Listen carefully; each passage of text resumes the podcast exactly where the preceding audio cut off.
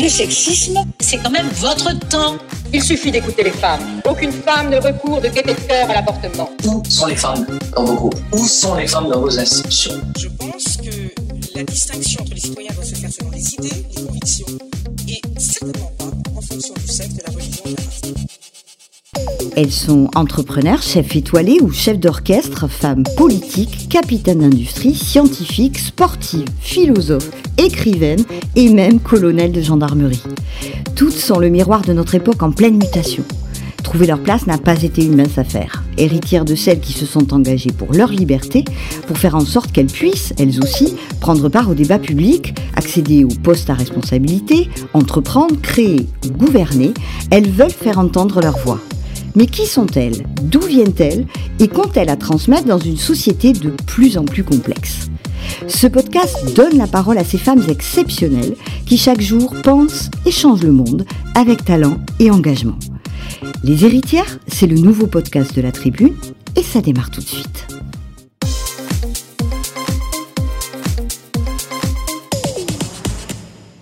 Mon invité aujourd'hui dans Les Héritières est auteur et athlète, rappeuse et juriste, conseillère politique et comédienne. Elle se définit elle-même comme étant une afro-yiddish tourangelle, ayant pour combat celui de rompre les cloisons mentales et de faire l'éloge de la nuance.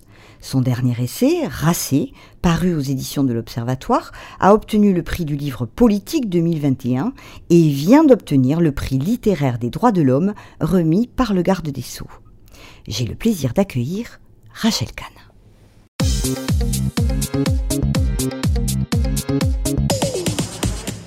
Bonjour Rachel Kahn. Bonjour Sophie Bora. Merci d'avoir accepté cette invitation pour cet épisode 3 des héritières La Tribune. Avec plaisir. Rachel, vous connaissez déjà le concept de ce podcast. Il y a quatre séquences. La première, c'est votre portrait, votre parcours. Puis on écoutera votre carte blanche avec le sujet de votre choix. Ensuite, euh, on accueillera votre invité qui est là avec nous, qu'on présentera tout à l'heure. Et puis enfin, on terminera par une lettre que vous avez euh, écrite. On découvrira à qui et vous nous la lirez avant, avant de se quitter. Voilà, c'est parti pour 50 minutes. C'est super. On y va? Oui. Feu. Première question, euh, Rachel, qu'on pose à toutes les héritières sur ce plateau. De qui ou de quoi vous sentez-vous l'héritière? Je me sens l'héritière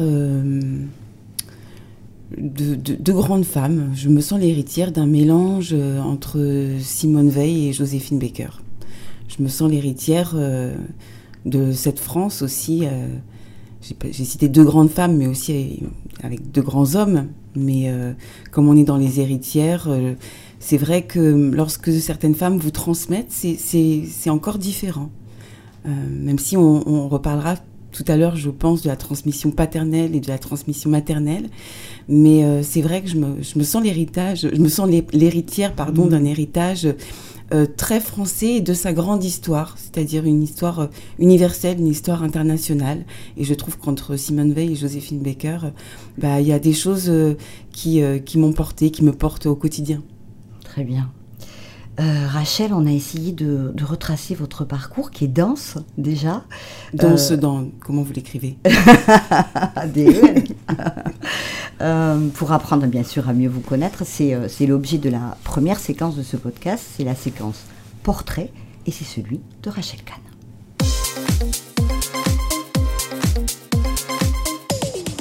Rachel Kahn, vous êtes née le 25 janvier 1976 à Tours d'un père gambien, prof d'anglais à l'université, et d'une mère française, libraire d'origine juive polonaise.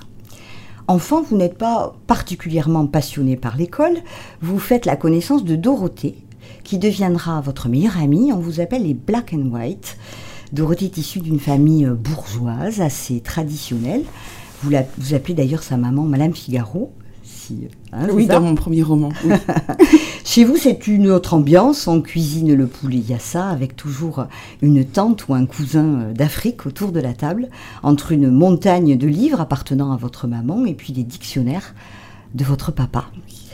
Très jeune, vous vous intéressez euh, au théâtre, à la musique et à la littérature. Vous pratiquez la danse classique que vous allez euh, abandonner face à la difficulté de trouver votre place à cause de la couleur de votre peau. Vous vous tournez alors vers l'athlétisme que vous pratiquerez à haut niveau, tout en vous intéressant de très près à la culture hip-hop. On vous décrit comme étant solaire, positive, déterminée, ayant un grand sens de l'humour. Jeune fille curieuse du monde, c'est à 18 ans après le bac que vient la révélation. Vous voulez défendre des causes. Diplômé d'un DESS de droit de l'homme et droit humanitaire, d'un D2A en droit international, vous serez d'abord juriste, puis conseillère politique à la culture de Jean-Paul Huchon, alors président de la région Île-de-France. Vous rencontrez à cette occasion Dominique Besnéard qui vous suggère de devenir comédienne. Vous passez donc des castings que vous réussirez, mais vous obtiendrez surtout des rôles stéréotypés de femmes noires. Faire l'actrice ne vous empêche pas d'écrire. Vous publiez un premier roman d'inspiration autobiographique, Les grandes et les petites choses.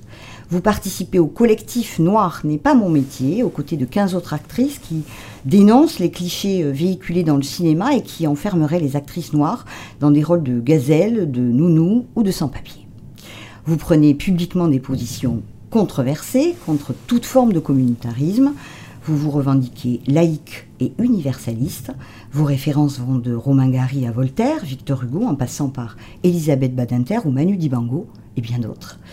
Dans Racé, votre dernier ouvrage, prix du livre politique 2021, paru aux éditions de l'Observatoire, dans lequel vous interrogez notamment sur la question de l'identité, vous annoncez clairement la couleur, ce qui vous vaut d'être accusé de pactiser avec l'ennemi, de venir fragiliser une égalité en construction, allant même jusqu'à vous accuser parfois de relayer les thèses de l'extrême droite. Vous venez d'obtenir le prix national de la laïcité, remis par le comité Laïcité République. Femme racée, donc, libre et engagée, le troisième épisode des Héritières est consacré à Rachel Kahn. Merci pour ce portrait. Avec plaisir. Justement, vous en pensez, on a oublié quelque chose, est-ce que ça vous correspond? Oui, ça, ça, me correspond assez dans, dans, la transversalité des disciplines, euh, qui correspondent aussi à ma transversalité des origines. Euh, J'aurais peut-être dit que ce qui m'anime, moi, c'est euh, les questions de justice, euh, de défense des droits plutôt que des causes. Parce que, je sais pas, dans cause, c'est pas un mot que, que j'affectionne beaucoup. Enfin, c'est surtout peut-être les, les, conséquences de l'intolérance et non pas les causes qui m'intéressent. Mais effectivement, euh, euh, non, c'est un, c'est un, un, un, bon portrait. Bien assez vous. fidèle. Oui. C'est bien vous. Alors justement, vous venez juste d'en parler, c'est marrant parce que ma première question, c'était euh, ce qui frappe dans votre parcours et finalement euh, dans ce que vous êtes, vous, Rachel, c'est euh, ce mélange incroyable d'origine, d'influence, de culture. Et, et, et, ce mélange, on le retrouve dans vos, dans vos métiers finalement. Euh, vous êtes diverses. Mais je sais que ce mot diversité, vous l'aimez pas beaucoup. Il faudrait que vous Non, nous expliquiez pourquoi. Non, j'aime bien. Enfin, Ouais. En fait, je suis diverse comme tout le monde et diverse. C'est-à-dire qu'on, heureusement qu'on a beaucoup de cordes à, à- à nos arcs et qu'on a plein de cartes à jouer, etc. Non, ce que j'aime pas, c'est le mot diversité qui ne représenterait que des Noirs et des Arabes. La diversité, c'est très précisément lorsqu'on est tous ensemble. Et surtout, la diversité, c'est tout ce qu'on a en nous. Euh, moi, je suis euh, existentialiste et pas essentialiste. Donc, euh, ça, ça sert à rien d'être juste noir pour après faire justement des métiers de noir. C'était très précisément ce qui était défendu dans notre ouvrage collectif. Donc, euh, non, non, d'avoir de la diversité. Et en plus, en soi, euh, quand on est euh, comédienne ou quand on est auteur ou quand on est artiste, en fait, c'est d'avoir cette curiosité en soi pour aller chercher l'autre en soi. Et moi, c'est ça qui m'intéresse de toujours euh, euh, soit faire un pas de côté, mais être euh, aussi déboussolé par nous-mêmes, être dans un inattendu euh, perpétuellement. Sinon, c'est les habitudes et c'est pas très intéressant. C'est vrai, Mm. bien sûr. Les mots, justement, Rachel, ont beaucoup d'importance pour vous. Dans votre livre Racé, vous énoncez des mots qui séparent, comme racisé, minorité, euh, des mots qui vont nulle part, diversité, on vient d'en parler, mixité, vivre ensemble, et puis des mots qui réparent, comme le silence, la signature. Alors ouais, on va, on va commencer par, euh, euh, par les mots qui séparent. Mm. Pourquoi ça sépare, ces mots-là, racisé, minorité? Bah, C'est-à-dire que racisé, donc c'est- c'est un mot qui nous vient des sociologues euh, euh, qui ont transformé en fait, parce que en réalité, ce mot-là devait euh, conceptualiser la racialisation, ce qui est un fait sociologique. Sauf que ça a été transformé aujourd'hui en désignant des personnes non pas racialisées, mais racisées. C'est-à-dire qu'en fait, vous naissez racisés sans jamais avoir vécu de discrimination. Je prends souvent l'exemple de Meghan Merkel ou de ses enfants qui seraient, de par leur naissance, à cause de cette couleur de peau, racisés, ce qui ne prend pas en compte l'existence. Et donc, ça en fait des victimes de naissance, en tout cas de croire qu'on est victime par naissance. Et je trouve que c'est pas une très bonne manière d'une part, de lutter contre les discriminations, d'autre part, de s'émanciper en tant qu'enfant, parce que si vous répétez à un enfant qui a 6 ans qu'il est de toute façon racisé et qu'il est victime depuis le départ, et donc qu'il va nourrir en lui un, désir de, vindicte, de vengeance, une certaine colère, et puis son auto-exclusion, et donc ça empêche cette émancipation euh, auquel euh, euh, on a le droit, et surtout dans notre pays où on a quand même des valeurs fondamentales qui très précisément sont là pour nous faire grandir et nous émanciper de, tous ces dogmes Bien sûr. Euh, des mots qui vont nulle part, comme euh, diversité, on en a parlé, mixité, le vivre ensemble. Déjà, le vivre ensemble, euh, là où on a un petit problème, donc déjà c'est un, une notion où il y a un verbe qui n'est pas conjugué. Donc, c'est-à-dire qu'il n'y a pas d'action. Un verbe qui n'est pas conjugué, il reste statique. ensuite, on ne sait pas comment l'écrire. C'est-à-dire que c'est, on ne sait pas s'il y a un trait d'union ou pas. Alors vivre ensemble sans le trait d'union, symboliquement, c'est quelque chose. Ensuite, on l'a tellement entendu, c'est-à-dire qu'on l'a... Moi, je sais que je l'ai utilisé, vivre ensemble, parce que c'est très parlant, sauf que ça ne pousse pas à l'action. Je trouve que on, l'utilise beaucoup dans les discours et donc il, ne va jamais nulle part ce mot. Il va quelque part lorsqu'on dit, euh, euh, je dis n'importe quoi, Delphine et moi, on va vivre ensemble. Ça, c'est très concret, c'est quelque chose de l'ordre amoureux et de l'intime, mais politiquement, ça ne veut rien dire. Et par ailleurs, plus on l'utilise, j'ai constaté, plus on se déteste. C'est-à-dire qu'on on dit oui, alors voilà, c'est le vivre ensemble, comme si euh, ça se décrétait comme si vivre avec quelqu'un, vivre avec les autres, il n'y avait pas une dimension de désir et de volonté, c'était imposé comme ça, et c'est pour ça que ça, ne peut pas aller quelque part. Une espèce d'injonction, au fond. Une injonction, et puis euh, vraiment, c'est ronronnant, enfin, on l'a tellement entendu. Euh. et, puis, et puis voilà, on a toujours, moi j'étais plume un petit peu pour les élus, donc... Euh, avec cette certaine fierté oratoire de dire on va agir pour le vivre ensemble. Mm. C'est assez ridicule en fait parce que c'est pas du tout concret et quand on va dans le métro, on voit bien qu'on s'aime pas du tout. On, se déteste. pas, tous, tous. Non, mais c'est vrai que euh, si, on ne travaille pas sur euh, des questions, après qu'on verra sur les questions d'intimité, d'espace euh, personnel, c'est une question d'espace de, de, de, pouvoir vivre avec quelqu'un. Bien sûr. Quand on part en vacances avec ses amis, on sait très bien et d'ailleurs, c'est devenu une expression, je ne partirai pas en vacances avec elle, mhm. parce qu'à à partir du moment où il y a, un, rapport à l'intimité qui se joue, euh, soit on va vers la personne, soit on n'y va pas, mais en tout cas, il nous faut cet espace-là. Mhm. Et dans, moi, j'ai travaillé aussi sur le SDRIF, qui était le schéma directeur de la région Île-de-France, avant d'être à la culture. Et en fait, on gérait les questions des espaces. Et je pense que sur notamment l'égalité territoriale, euh, là, il y a un vrai boulot à faire pour que euh, on a besoin de densité par rapport à l'environnement et pour que chacun puisse avoir un minimum d'espace. Mhm. Alors justement, euh, c'est un politique, c'est vrai qu'on a beaucoup utilisé ces mots, mais vous savez que dans l'entreprise, on est, on est à la tribune, on, va parler deux minutes d'entreprise.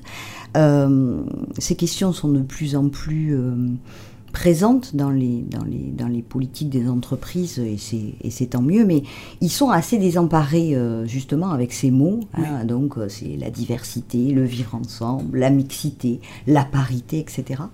Euh, est-ce que vous pensez que le rôle d'une entreprise, c'est aussi de porter ces questions, de s'en saisir voilà, est-ce que, est que les entreprises ont un rôle majeur à jouer sur ces questions? Je ne sais pas du tout. Je suis très. non, mais parce que je suis partagée, en fait. Parce que dans une entreprise, euh, on travaille ensemble. Enfin, on ne va pas vivre avec euh, les personnes avec lesquelles on travaille. Enfin, ça me paraît. Justement, par, rapport à cette euh, frontière entre l'espace privé et l'espace public. Après, c'est vrai qu'il y a quand même un danger, en fait, d'importer tous ces dogmes américains au sein de l'entreprise. je pense notamment à cette notion qui est l'inclusion. Euh, à partir du moment où euh, on signe un contrat dans une entreprise, on n'a pas besoin d'aller vers des dispositifs d'inclusion. On signe un contrat, donc on vous ouvre la porte pour que vous puissiez travailler, euh, atteindre des objectifs communs. Je, crois vraiment ce à cette force qu'a l'entreprise de partager des projets communs, de, partager des objectifs, des enjeux communs. Alors là, c'est peut-être euh, la dimension sportive en fait, mhm. mais c'est vrai que d'avoir une équipe, de se sentir en phase avec ce qui est porté par l'entreprise et d'avoir des objectifs à l'année et de pouvoir les atteindre ensemble, euh, que le désir aussi soit satisfait parce que finalement dans l'entreprise, il y a quelque chose de l'ordre de la jouissance commune au sein d'une entreprise et ça c'est plus fondamental que euh, de mettre des, des, E et des points sur les lettres à, l'ensemble des salariés quoi. Voilà. ok. Euh, donc après les mots qui vont nulle part, heureusement, il y a des mots qui réparent. Euh, donc ce silence, euh, j'imagine que vous y mettez la nuance aussi à l'intérieur, signature. Parlez-moi de cette signature, c'est quoi la signature? Oui, déjà c'est la partie pour laquelle j'ai vraiment, vraiment passé énormément de temps.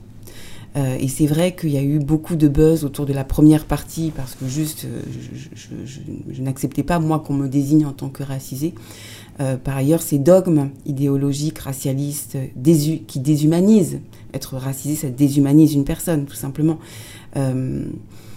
n'ont pas comme volonté, à mon sens, de nous réparer. Pour moi, c'est une solution finale.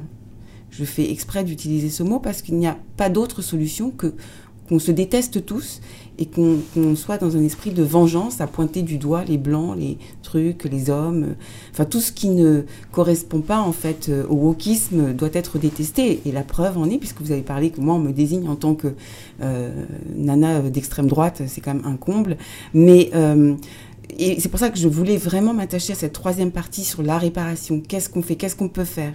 Donc j'ai utilisé des mots de mon intimité, c'est des mots personnels, mais on a chacune, chacun, euh, peut-être des mots qui nous font du bien et des mots sur lesquels on peut agir et des mots qui ouvrent au dialogue et donc qui ouvrent à la démocratie. Euh, aujourd'hui, on a vraiment ces dogmes qui empêchent tout dialogue.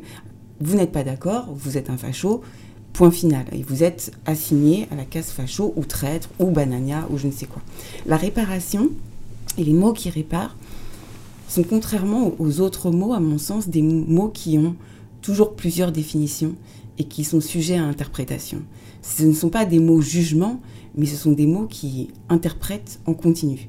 Et effectivement, le silence, qui est euh, un mot qui peut être atroce, puisque ça peut être l'omerta, ça peut être euh, des obligations de se taire, mais aussi dans ce monde où il y a beaucoup de bruit, arriver à trouver des instants de silence comme un espace pour pouvoir se poser avec sa propre pensée, pouvoir travailler sans téléphone, même si on est accro et esclave à nos portables. Euh, et puis il y a ce mot signature qui, euh, qui pour moi est la meilleure réponse au mot identité. C'est-à-dire que la signature, c'est vraiment ce qui vous définit, votre manière de parler, votre manière de marcher, votre manière de, de vous asseoir. Et puis même d'un point de vue graphique, cette signature, vous signez toujours de la même manière elle est reconnaissable, mais à chaque fois elle est différente. Elle fait avec votre humeur pleinement, elle fait avec, votre énergie du moment. Euh, et donc, et puis elle donne de la valeur aussi euh, sur, un, tableau. Vous avez une, signature euh, des, artistes, voilà, ça, vaut quelque chose. et c'est moins contraignant que l'identité qui est très, très trouble, en fait, surtout aujourd'hui. L'identité, c'est surtout revenir à un identique parfois et à un troupeau. Et on le voit avec les racialistes. Toujours, euh, toujours les mots. Il y a beaucoup de questions euh, dans votre livre de République, de laïcité, évidemment. Euh, est-ce que vous pensez que ces deux mots sont mal, mal compris, notamment chez la plus jeune génération en ce moment ou en tout cas qui n'ont pas la même signification pour tout le monde? Est-ce qu'il faut rappeler ce que c'est la République? Est-ce qu'il faut rappeler ce que c'est la laïcité? Oui, oui, parce qu'en plus, je, pense, alors une avocate à côté de moi, mais je pense que c'est des notions qui sont en réalité très complexes. Je pense que c'est des notions qui ont peut-être pas été bien portées. Euh, peut-être pas avec une énergie euh, lumineuse en fait. Euh, parfois avec une énergie qui avait comme volonté de ne pas écouter l'autre, de ne pas écouter les concitoyens. Et effectivement, notamment pour les jeunes générations, je pense qu'il faudrait rappeler déjà le processus des gens qui ont pensé la laïcité, les Clémenceau, les Victor Hugo, les Voltaire, qui se sont battus et pourquoi ils se sont battus. C'est quand même par rapport aux, églises euh, à l'époque et, Voltaire dans, son combat euh, pour les protestants, c'était quand même quelque chose, c'était un sacré courage. Euh, et aussi rappeler que ce sont des notions qui permettent cette émancipation, qui permettent aussi l'affranchissement, qui permettent la liberté et qui permettent de vous créer au quotidien, de, vraiment de pouvoir vous vivre au quotidien.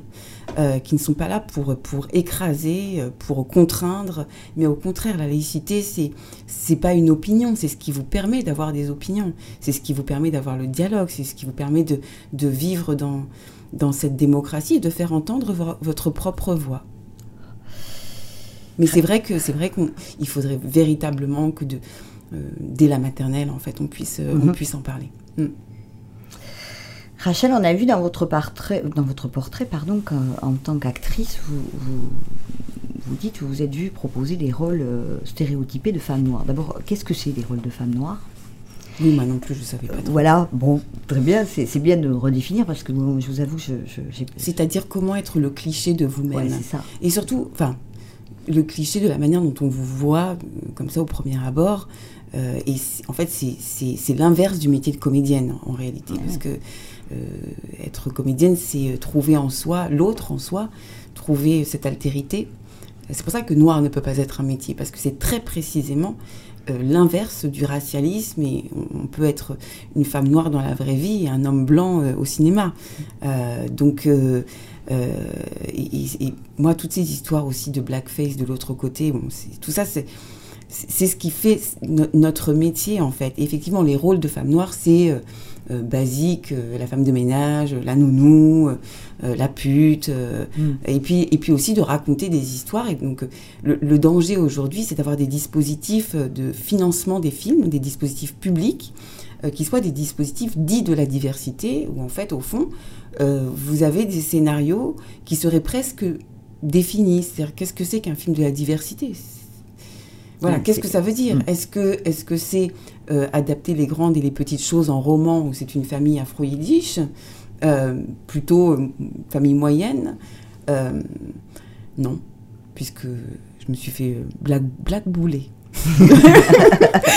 dans ce truc de commission. Non, il faut plutôt être voilà un scénario qu'on a déjà euh, mille fois vu et revu, donc il euh, n'y a, a, a, plus de création possible. C'est-à-dire que c'est un rôle, c'est un, un, projet de film plutôt qui se passe en banlieue, avec mm. une femme qui a du mal à finir ses fins de mois, mm. et avec un frère qui est dealer, l'autre qui est en prison mm. pour radicalisation. et puis après, je sais pas, il peut se passer un homme blanc qui, lui, a de l'argent, qui tombe un peu amoureux d'elle, mais il tombe amoureux pour des questions d'exotisme, un peu de négrophilie euh, voilà, ça c'est un film de la diversité. moi, c'est pas du tout intéressant. Il n'y a pas de création, on répète toujours les mêmes mots et toujours les mêmes histoires. C'est très triste. Hmm. Au-delà de, la couleur de peau, est-ce que, est que vous pensez aujourd'hui, peut-être que les choses ont évolué, vous allez nous en parler, que euh, une comédienne est un comédien comme les autres? Une comédienne est plus qu'un comédien. Allons bon. non, mais c'est-à-dire qu'en réalité, si vraiment je suis avec le réel, euh, être femme, c'est quand même avoir une appréhension du réel vraiment multiple, je crois. Euh, et les hommes le reconnaissent tout à fait. Euh, ils vont nous laisser beaucoup plus de tâches dans la vie au jour le jour. donc nous, on a une expérience des choses, évidemment, même si on prend notre corps. Notre expérience depuis enfant, la mutation du corps, elle est extrêmement fulgurante à travers les âges, l'adolescence on se transforme en femme. Euh, puis euh, voilà, on a tout ce truc, cette logique, je ne suis pas scientifique, hein, mais hormonale qui fait qu'on se transforme beaucoup plus qu'un homme, à mon sens. Euh, et, puis, et puis dans la vie sociale, c'est vrai que on fait plus de choses, quoi. on n'a pas plus multitâche, quoi. C'est ça, c'est ça. Et donc, et donc forcément, ça nourrit ça nourrit le métier de comédienne. Mm-hmm puisqu'on c'est pas qu'on est plus capable que les hommes, les hommes sont capables autant que nous, mais on, s'y met, on, est plus euh, dans, en acte. Hmm. Voilà. Mais on est, on est moins payé encore quand même.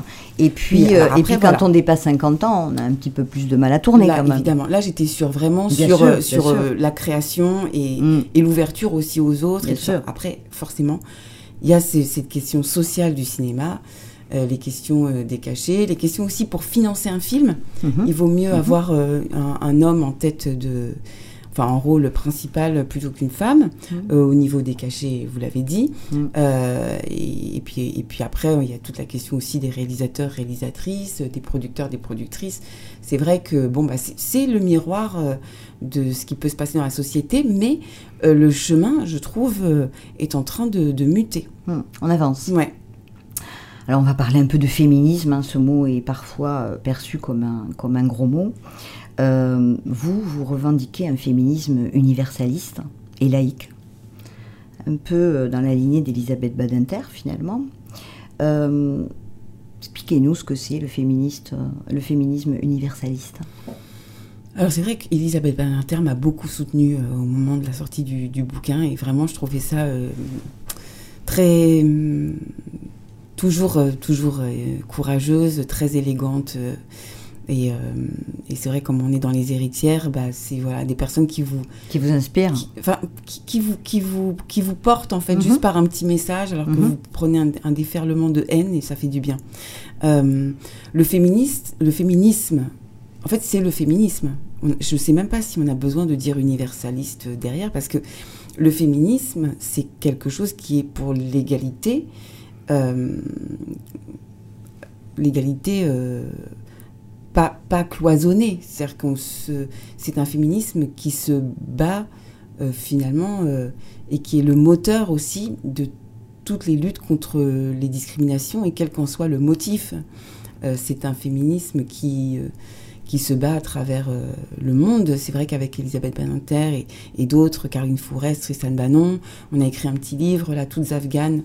Euh, alors, c'est pas grand-chose, on le fait à notre endroit, mais euh, les fonds sont reversés à une association euh, pour les Afghanes. Et c'est ça, en fait. C'est, c'est pas, on n'est pas dans un relativisme culturel. On a des droits fondamentaux, euh, le jus cogens, c'est en fait le droit que toutes les femmes soient aujourd'hui, en 2021, traitées de manière digne et humaine. Et ça, c'est pour moi, il n'y a pas de, comment dirais-je, ouais, il n'y a pas de relativisme. Mm. C'est, absolu. Mm. Euh, c'est un, féminisme aussi qui, qui fait euh, avec les hommes, c'est-à-dire qui fait avec les hommes, qui fait aussi avec euh, les enfants, qui fait avec les garçons, avec les filles, euh, qui fait avec tout le monde, parce que la tâche est tellement grande. C'est comme si je disais euh, le- un, un, un antiracisme universaliste. Enfin, il a fallu, Ouais. il a bien fallu. Redondant, soit-. Oui, bah, il, Mm. il- il a bien fallu qu'on soit euh, euh, tous ensemble. Je rappelle que les textes, notamment la Déclaration universelle des droits de l'homme, a été écrite parce que on est intolérant de manière universelle. Euh, c'est parce qu'il y a eu l'esclavage, c'est parce qu'il y a eu ces crimes contre l'humanité qui concernent l'ensemble de l'humanité euh, Mm. qu'on on, on a pu se mettre ensemble pour, pour euh, rédiger ces textes et se battre ensemble. C'est comme les droits civiques euh, aux États-Unis, où euh, c'était pas que les Noirs qui portaient. Sinon, ça ne sert à rien. Sinon, on rejoue, les, on, on rejoue la, la ségrégation. Si euh, c'est que les femmes d'un côté. Puis par ailleurs, moi, ce qui me. alors, pardon, c'est un peu décalé, mais je me dis, notamment par rapport aux réunions en non-mixité et tout, ça fait comme si les femmes n'avaient pas eu le temps d'être entre elles pour parler. Enfin, elles, étaient, elles, sont, elles étaient depuis des siècles dans la cuisine tout entre elles, donc on n'avait pas eu le temps de se dire les choses avant. Non, mais c'est c'est pour moi, c'est assez euh, fou. Non, il faut vraiment que tout le monde soit là et on, et on a, besoin des, on a besoin des hommes. Et parfois, il y a des hommes qui sont beaucoup plus féministes que des femmes d'ailleurs. Et tant mieux. Hmm. Euh, on va parler, euh, avant de passer à la deuxième séquence, de Joséphine Baker quand même. Ah oui. Euh, on l'a, elle vient de rentrer au Panthéon, femme libre, artiste, résistance, fi- résistante, figure de l'antiracisme, universaliste, qui aimait profondément la France. Joséphine Baker, j'imagine, Rachel, que c'est votre référence absolue. Oui, bah, c'est vrai que c'est un, un parcours et c'est vrai que moi depuis petite et notamment dans les moments difficiles, je me souviens que je m'étais acheté quand je bossais à la région Île-de-France euh, une affiche, euh, une affiche euh, de son. C'était un, un, un hommage à Joséphine qui avait eu lieu à New York. Une, une affiche de 1976, donc de, de mon année, c'est un peu mon porte-bonheur. Euh, et c'est vrai que en fait, ce qui, ce qui, ce qui- me plaît, c'est que c'est- l'artiste complète. C'est pour moi euh, qui mêle euh, la, la poésie et la politique, et surtout euh, cette artiste exigeante, euh, parce qu'il faut l'entendre chanter, il faut la voir danser, c'est-à-dire que c'est pas rien. Et c'est la même exigence qu'elle met avec l'humain. Mhm. C'est-à-dire qu'en en fait, c'est la même exigence qu'elle a eue pendant la résistance, c'est la même exigence qu'elle a eue, la même détermination pour pour adopter ses enfants. Euh, c'est la même exigence tout de suite. C'est-à-dire qu'elle ne va pas attendre. C'est pas une résistante euh, du mois de juin 44, mhm. Joséphine. C'est-à-dire qu'elle s'engage dès 1937. Quoi. Mhm. Donc euh, voilà, c'est pas c'est pas c'est pas quelqu'un aussi du pas de vague. Vous connaissez le pas de vaguisme? Mhm. Non, non, alors surtout que rien ne bouge, tout va bien, alors que ça va pas du tout. On va pas faire de vagues, et ben non, c'est-à-dire que justement on va faire des vagues et on va se battre contre l'intolérable, contre l'intolérance. Et elle, ce qu'elle sait faire, c'est danser, et ben elle va danser. Et, cette réponse-là, je, la trouve fabuleuse parce que c'est une, réponse universelle. Euh, la danse, comme la musique, c'est le plus court chemin d'un cœur à, un autre. Mm-hmm. Et donc c'est euh, on n'a pas besoin de savoir parler la langue. Là, on est dans l'humanité première. C'est Édouard Glissant qui disait que nous, nous venons tous du même poème et qu'en fait, les artistes sont là pour rechercher en permanence le poème originel. Qu'est-ce qui va nous faire trembler Qu'est-ce qui va nous faire vibrer et, Joséphine, c'est ça. Et lorsqu'elle refuse, par exemple, que les Noirs ne puissent pas euh, euh, venir dans son, enfin, assister à son spectacle, euh, lorsqu'elle se, elle s'oppose évidemment, enfin, qu'elle cache des armes et des juifs chez elle, où elle prend ces risques-là. Euh, on a beaucoup à apprendre aujourd'hui, on a un petit peu peur de tout et de rien, et on ne fait rien. Et, euh, voilà. Et, elle a l'élégance du sourire. C'est quelqu'un qui a énormément souffert, puisqu'elle a été mariée de force à 13 mmh. ans. Mmh. Elle a vécu la, ségrégation, la discrimination, mmh. la violence, euh, la haine. Et et l'humour aussi. Et, vous, vous, la rejoignez aussi là-dessus. Bah oui, parce qu'en fait, elle est justement pas du tout mm. dans, la, dans la victimocratie. C'est-à-dire qu'elle garde la tête haute, elle garde le sourire, elle est digne. Et ce qui est génial, c'est que pour moi, c'est pas une femme noire, Joséphine, c'est juste Joséphine Baker. C'est sa signature. Euh, Rachel, on va passer à la carte blanche. Ah bah oui, carte blanche. On va passer à la carte blanche. Vous, allez, vous avez choisi de nous parler des migrants. On va vous écouter. C'est la carte blanche de Rachel Kahn, jingle.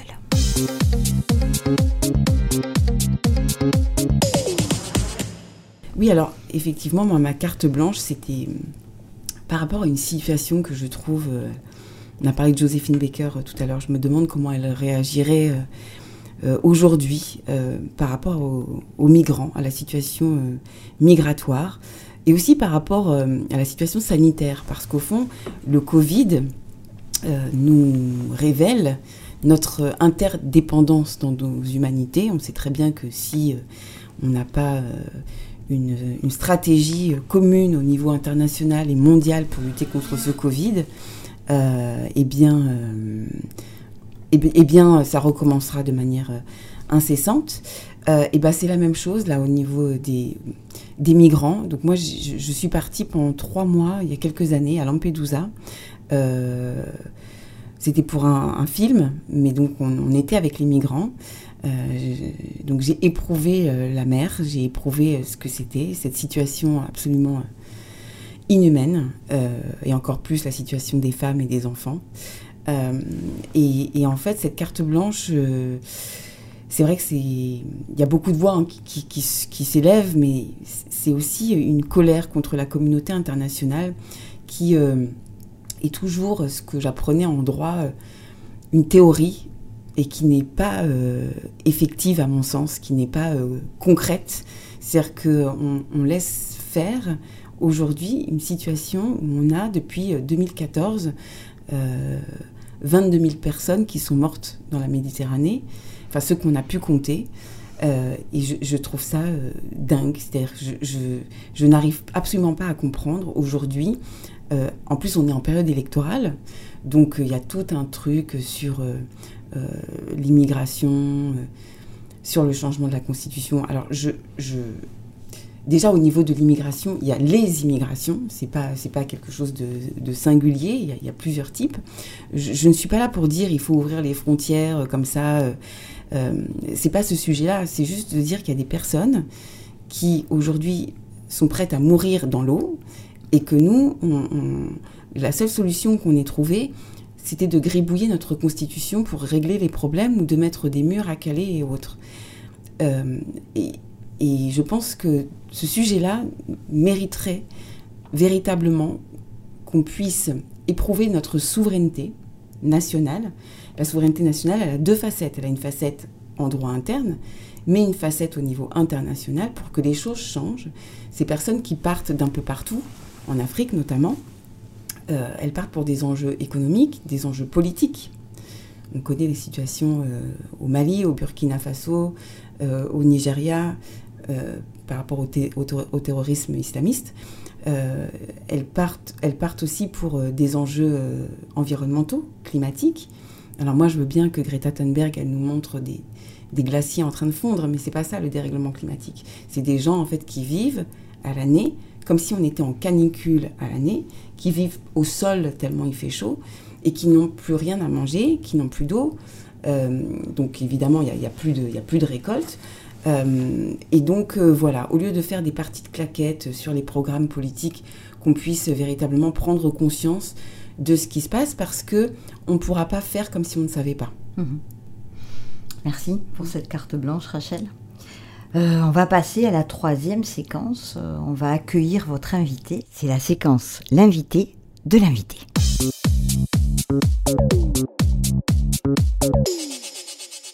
Bonjour Delphine. Bonjour. Bienvenue dans les héritières. Alors euh, la coutume ici c'est que moi je me tais. C'est Rachel qui va nous présenter Delphine et puis c'est Rachel qui va poser des questions. Oui. bon, alors, euh, non mais Delphine, c'est quelqu'un que, que j'admire beaucoup en fait. Euh, je trouve que déjà c'est une, une grande femme, euh, avec une élégance, avec une manière de se positionner sur des enjeux vraiment fondamentaux. Et puis, c'est une juriste remarquable. Donc, je suis très contente que tu aies pu accepter cette invitation. J'ai bien fait de venir. on s'est rencontrés il y a quelques années avec Édouard Baird. Oui. Euh, et euh, tout de suite, on a commencé à, discuter. Et moi, lorsque j'ai su que bah, tu étais avocate, euh, j'étais assez fascinée parce que ça correspondait aussi à mes études de droit. Et je voulais justement t'interviewer sur quels étaient tes enjeux en fait aujourd'hui? Et puis je sais aussi que, que tu es très active sur les questions d'égalité femmes-hommes, donc que tu puisses nous en parler. aujourd'hui, quelles sont les affaires dont tu t'occupes, si tu peux en parler, mais enfin en tout cas les sujets euh, si tu peux nous, nous, en parler un petit peu.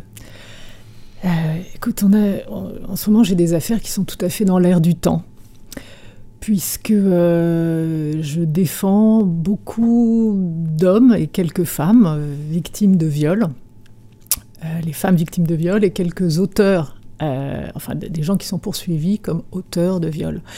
Et le thème fondamental qui, qui lie tous ces dossiers à l'origine, c'est la présomption d'innocence parce que euh, je découvre encore une fois à travers mes dossiers, et il se trouve que euh, les dossiers sont cohérents avec l'air du temps, euh, beaucoup d'accusations de, de, faits de viol qui sont parfois absolument pas fondés, en tous les cas, qui donnent lieu à des procédures qui n'aboutissent à rien. c'est-à-dire à des classements sans suite, mais qui font énormément de bruit et qui détruisent la vie de certains euh, et ça, on le sait tous, mm. surtout dans ces temps où Nicolas Hulot vient, de, vient d'être écarté euh, très brutalement euh, de tout le système. donc c'est devenu aujourd'hui un de mes leitmotivs, une de mes causes, si j'ose dire, puisque je lutte contre la dogma de, dénonciation, d'accusation qui valent, qui valent condamnation, alors que le métier d'avocat m'a appris ça. Peut-être que si je n'avais pas été avocat, j'aurais pensé les choses autrement. Ça m'a appris que les choses sont extrêmement complexes, souvent. Pas dans tous les cas. Il y a évidemment des accusations qui valent absolument euh, des procès, des condamnations et des incarcérations. C'est une nécessité. Mais pour beaucoup, les choses sont beaucoup plus compliquées. Et je suis, euh, je suis sur ce terrain-là euh, de la présomption d'innocence, du doute et de la lutte contre la doxa. Hmm. Ça, pour moi, c'est fondamental. Mhm. Parce qu'aujourd'hui, on est vraiment dans une ambiance de meute euh, où il est impératif, et, parfois sur les plateaux de télé, de faire du grand théâtre, alors même que parfois même c'est pour se couvrir en fait euh, tout simplement parce qu'on sait qu'après les réseaux sociaux mhm. on va être lâché à partir du moment où on a une parole justement complexe juste nuancée et casuistique c'est-à-dire au regard des dossiers euh, ça ne va plus. Euh, comme s'il fallait obligatoirement faire des raccourcis et effectivement remettre le droit et l'état de droit au centre. Moi, ça me paraît essentiel. En plus, toi, Delphine, je connais tes engagements féministes avec notamment les fondatrices.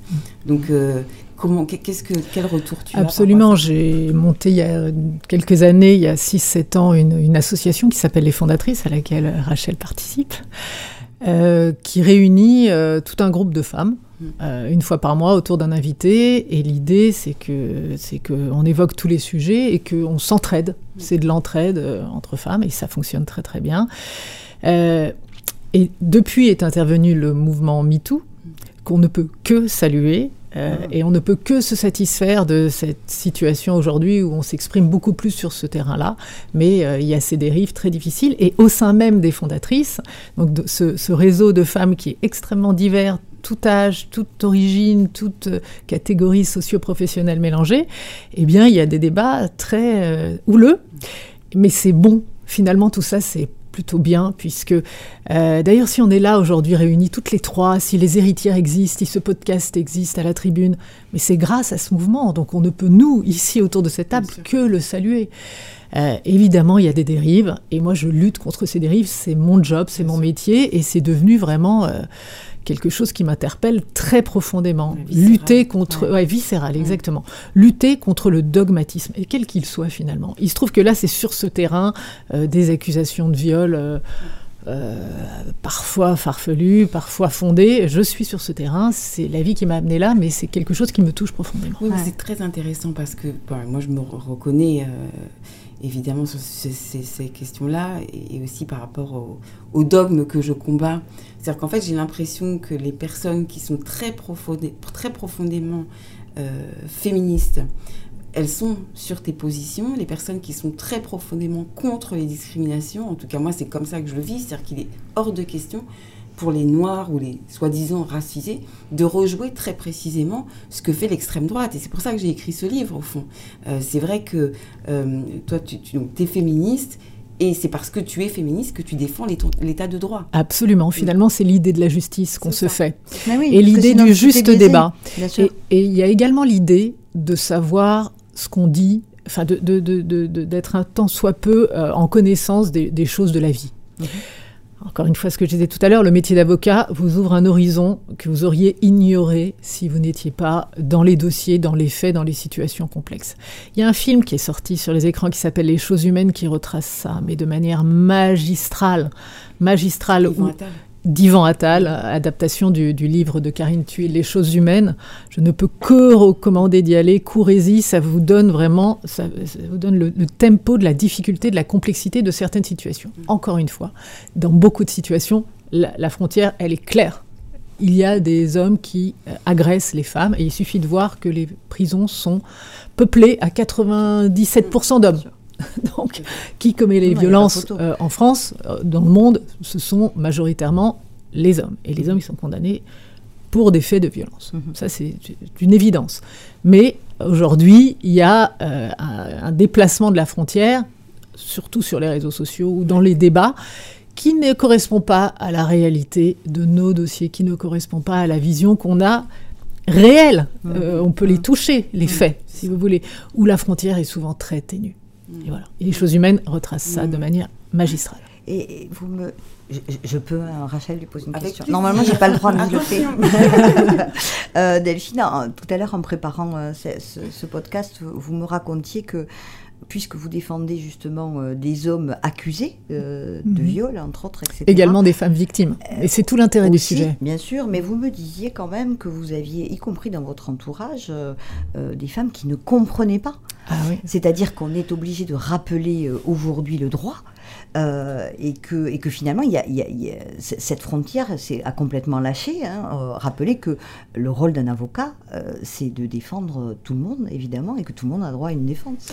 Oui, c'est bien sûr, tout le monde a le droit à une défense. Maintenant, tout le monde a le droit de s'exprimer. Mhm. Et la liberté d'opinion, elle est extrêmement large, et c'est tant mieux. Et je rencontre dans ma vie personnelle et évidemment professionnelle beaucoup de gens qui sont contre moi. Quand je donne le nom de certains de mes clients, on, quitte la table. on quitte la table par dogmatisme et j'irais même plus loin par ignorance. Par ignorance de- des dossiers, par juste une idée fixe qu'on se fait, associée à un nom. Et ça s'arrête là. Et mon, mon combat, c'est finalement le même que le tien, Oui. mais sur ces terrains-là, c'est de dire, d'ouvrir un peu les esprits, d'essayer de créer un interstice dans la tête des gens, et c'est pas si simple. Merci à toutes les deux. Merci à On vous. retrouve Merci. tout à l'heure, mais même vous pouvez intervenir. euh, On a bientôt terminé. On arrive au terme de cet épisode des héritières. Il est temps de conclure avec une séquence qui s'appelle la lettre. Le principe, c'est que l'invité écrit une lettre à la personne de son choix et la lit pendant ce podcast. Vous avez choisi, je crois, d'écrire à votre papa. Oui, C'est ça. Eh bien, on va vous écouter. C'est euh, juste après le jingle. C'est la lettre de Rachel Kahn. j'adore le jingle.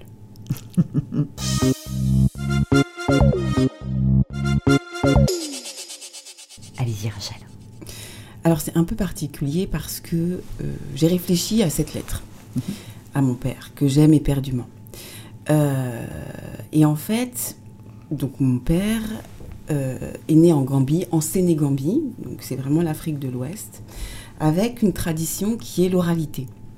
Et je me suis dit de lui écrire une lettre, c'était pas tout à fait cohérent, mais je, je- je- je- donc je voulais juste m'e- m'exprimer librement.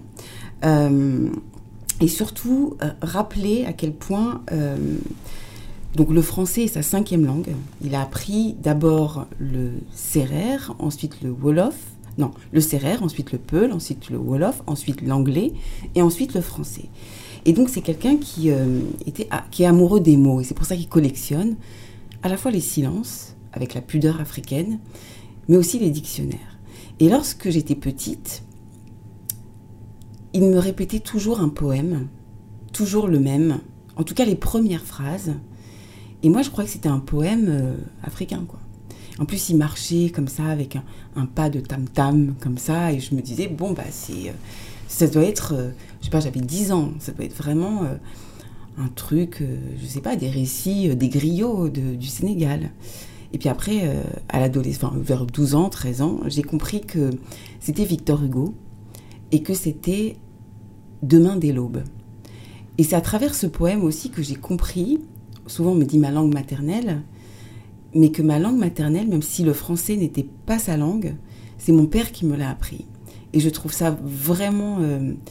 même je suis émue d'en parler parce que symboliquement c'est extrêmement fort le fait de pouvoir euh, inscrire dans son corps, dans son inconscient, ce français pour pouvoir le transmettre à son enfant parce qu'il voulait me transmettre pour lui le meilleur. Et donc ce que je voulais faire aujourd'hui, c'était simplement vous lire ce poème euh, à son attention. Parfait. On vous écoute. Demain, dès l'aube, à l'heure où blanchit la campagne, je partirai. Vois-tu, je sais que tu m'attends. J'irai par la forêt, j'irai par la montagne. Je ne peux plus demeurer loin de toi plus longtemps. Je marcherai, des yeux fixés sur mes pensées, sans rien voir au dehors, sans entendre aucun bruit, seul, inconnu, le dos courbé, les mains croisées, triste, et le jour pour moi sera comme la nuit. Je ne regarderai ni l'or du soir qui tombe, ni les voiles au loin descendant vers à fleurs. Et quand j'arriverai, je mettrai sur ta tombe un bouquet de houx verts et de bruyères en fleurs. Merci pour ce moment suspendu, Rachel. Merci à vous. Merci beaucoup Rachel, merci Delphine pour votre présence. C'est la fin malheureusement de ce troisième épisode des Héritières La Tribune. On se retrouve dans un mois pour un nouvel épisode avec une nouvelle héritière. D'ici là, prenez soin de vous. Salut.